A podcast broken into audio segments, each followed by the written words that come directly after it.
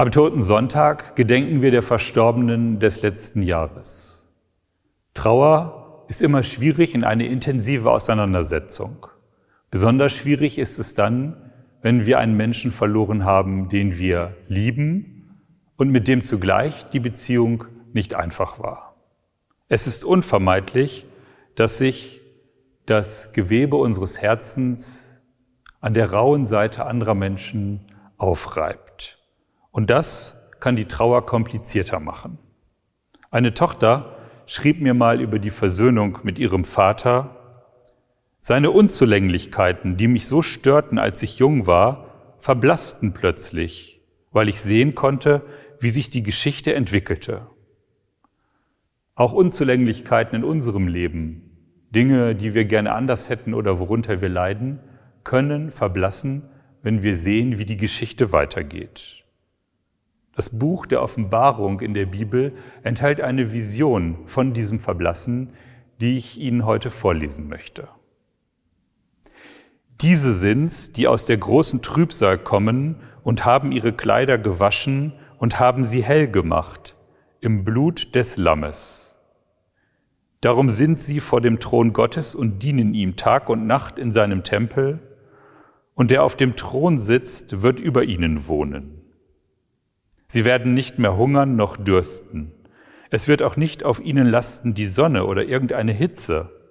Denn das Lamm mitten auf dem Thron wird sie weiden und leiten zu den Quellen lebendigen Wassers. Und Gott wird abwischen alle Tränen von ihren Augen. Ich finde das tröstlich zu hören. Was bleibt, sind nicht die Unzulänglichkeiten und die Schwierigkeiten und die Schmerzen, denn Jesus Christus das Lamm Gottes, das die Sünde der Welt wegnimmt, ist am Werk.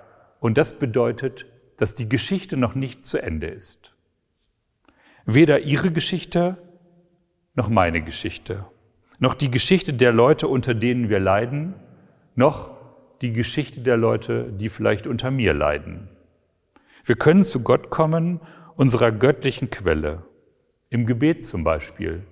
Oder wenn wir einander verzeihen können, wenn wir uns selbst lieben, wenn wir anderen helfen, wenn wir singen oder wenn wir unsere Fehler zugeben können. Das sind dünne Stellen, an denen der Schleier zwischen uns und dem Herzen Gottes durchlässig ist. Ich bin kein Experte, so wie niemand Experte ist für das Leben nach dem Tod. Aber ich bin überzeugt, dass, wenn wir sterben, wir zu unserem göttlichen Ursprung zurückkehren. Die Liebe, die wir geteilt haben, die ist das Bindegewebe zwischen den Lebenden und den Toten, weil Gott die Liebe ist. Und auf diese Weise sind wir alle im Herzen Gottes vereint.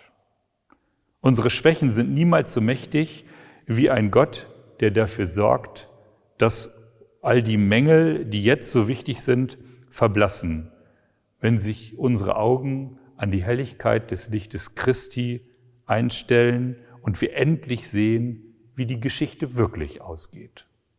Amen.